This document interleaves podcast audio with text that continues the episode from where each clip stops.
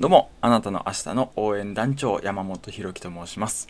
この音声配信はあなたの明日が光り輝くようにそんな願いを込めて発信させていただいております。いつも聞いていただいているあなた、本当に支えになっています。いつもありがとうございます。今日初めて聞いていただいているあなた、あなたが明日からも聞いていただけるように今日頑張って配信したいと思います。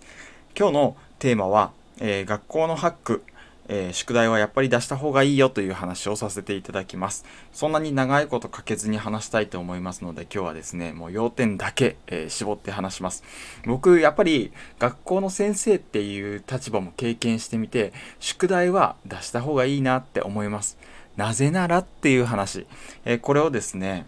まあ、順序立てて話していきたいと思うんですけれども、先生って基本的に楽したい動物なんですよ。それは生徒と一緒。で、先生が楽したいから宿題を出すっていう意味がわからないかもしれません。だって、こう、なんていうかな、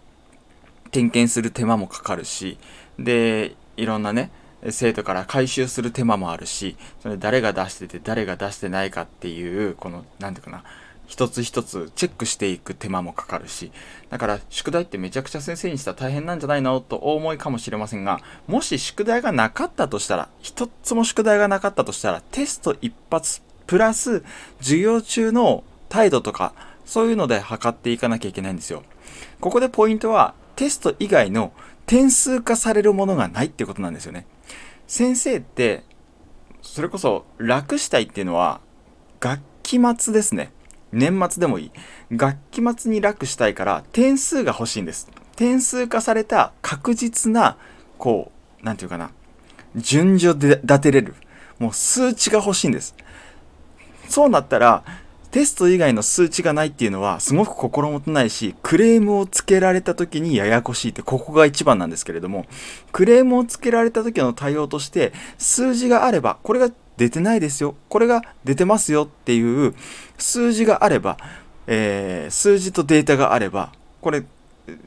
根拠ができるわけですよね。要は、クレーマーに対する根拠付けとして、数値、そのための宿題っていうのが必要になってくるわけですよ。だから、宿題が多ければ多いほど、テスト以外の数値化された、えー自分の判断基準が多くなるっていうことで、これ先生にとったらすごく楽なわけですよ。あの、成績つけやすい、単純に。ということで、先生は楽したい動物で、確実な点数が欲しいから宿題を出すんだっていう、この考えのもとに立ってみると、宿題っていうのは、えー点数化のためのものなんだと。逆に言えば、宿題さえ出せば、テスト以外の点数っていうのは攻略できるってことなんです。はい。ここまでまとめると、先生は楽したいから確実な点数が欲しい。テスト以外の点数がないのは不安だから宿題を出して点数化しよう。じゃあ、て、宿題さえ出せば、出しさえすれば、えーテスト以外の点数は攻略できる。少なくともテスト以外でお母さんに怒られるような、そんな成績は出ないっていうことなんですね。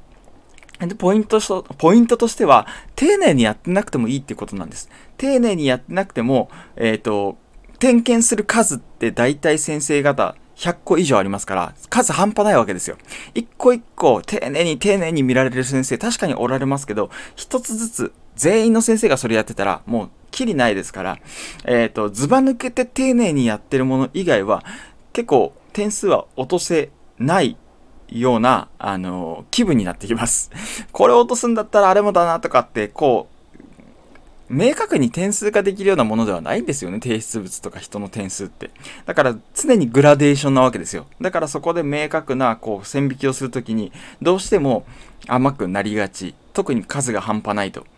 となってくると、ずば抜けて丁寧にやってあるもの以外はですね、差別化しづらいので、丁寧にやってなくても出しさえすれば攻略できるということなんです。これは、小学校、中学校、高校、大学、どこでもそうです。どこでも、提出物丁寧にやってなくても出しさえすれば、これは攻略できるんですね。ぜひ、テスト以外の点数で、えーお母さんに怒られたことのある経験の方、えー宿題はですね、出しさえすればいいです。ポイントとしては丁寧にやってなくてもいいんだよっていうこと。そして、宿題って出しておけば、それだけ選択肢も増えていくよねっていう話をさせていただきました。はい、以上です。あなたの朝につながるでしょうか？はい。ふれふれ、明日のあなたということでまた明日、バイバイ。